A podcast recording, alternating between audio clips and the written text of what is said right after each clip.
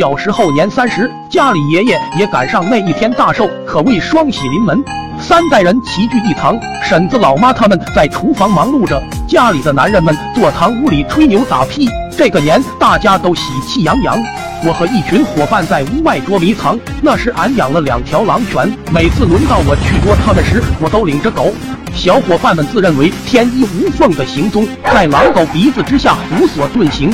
逐渐的，大家说这赖皮，纷纷孤立了我，导致俺和两条狼狗只能默默的坐在门前，看着绽放的烟花。此景想起厢房里有许多鞭炮，大人的意思是在饭后一起庆祝。可此时的我实在无聊，就去偷摸搬出了几箱。心说先来个开门红，于是拿香点燃了闪光雷，引线哧哧作响。就在满怀期待的目光中，我的两条臭狗叼起燃烧的烟花就跑进了屋。这一下可把俺吓得瞬间血都凉了。屋里大人们都在祝寿，当时老爹正准备给爷爷一个惊喜。俺记得他之前弄到一个夜里会发光的珠子。此时就见屋子灯一关，我爹大声说：“兄弟姐妹们，看好了！”我今天要送给老爹一个大 surprise，然后就听“咚”一下，大字花在屋内绽放了，墙上的窗户瞬间开裂，里面传来一声声卧槽，跟着就听“不忙不忙”的不停响起，烟花在屋里欢快的各种跳动，有几个大伯直接从窗户那里崩飞了出来，其中一个屁股上的棉裤都炸开了花。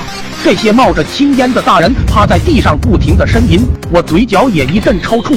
平时烟花那悦耳的声音，现在听起来就像地狱里的丧钟似的，仿佛过了几个世纪。屋子里终于安静了，然后我踉跄的跑进了屋。开灯的一瞬间，俺差点晕过去，眼前遍布狼藉，三四十个大人都衣冠不整，傻愣愣的坐在地上，烟油味、臭味。骚味全部混在了一起，他们的花棉袄多半都崩散了，里面的棉絮在屋子里漫天飞舞。有几个大人一听没动静了，也从桌子底下一脸茫然地钻了出来。我扫了一圈，才看到爷爷。虽然他的龙头拐已经不知道崩哪去了，但不得不佩服老头的身子骨。谁也不知道老人家是怎么窜到的柜子上。我爹人也傻了，张着大嘴，一脸懵逼。